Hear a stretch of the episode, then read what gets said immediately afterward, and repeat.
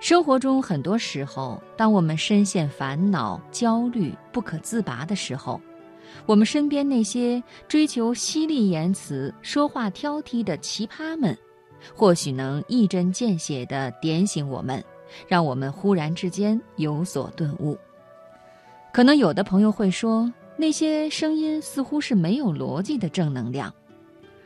但是今天晚上，我想我们就不如一起尝试一回，站在奇葩的角度去看看这个世界，让我们去尝试着从不同寻常的角度去感受和探寻这个世界吧。先给朋友们讲一个小故事：魏文王问名医扁鹊说：“你们家兄弟三人都精于医术，到底哪一位最好呢？”扁鹊回答。长兄最好，中兄次之，我最差。文王再问：“为什么你最出名呢？”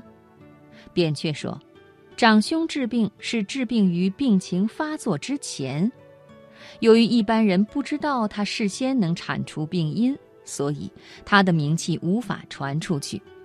中兄治病是治病于病情初起时，一般人以为他只能治轻微的小病。”所以他的名气只及本乡里，而我是治病于病情严重之时，一般人都看到我在经脉上穿针管放血，在皮肤上敷药等大手术，所以以为我的医术高明，名气因此响遍全国。事后控制不如事中控制，事中控制不如事前控制。可惜，大多数的事业经营者都没有能够体会到这一点，等到错误的决策造成了重大的损失，才寻求弥补。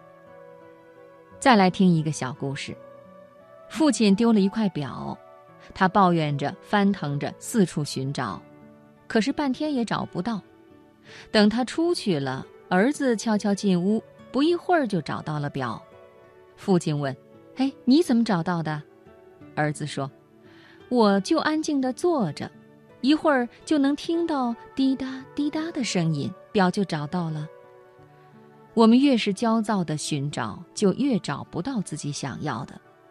只有平静下来，才能听到内心的声音。我还想给朋友们讲一个发生在英国的真实的故事。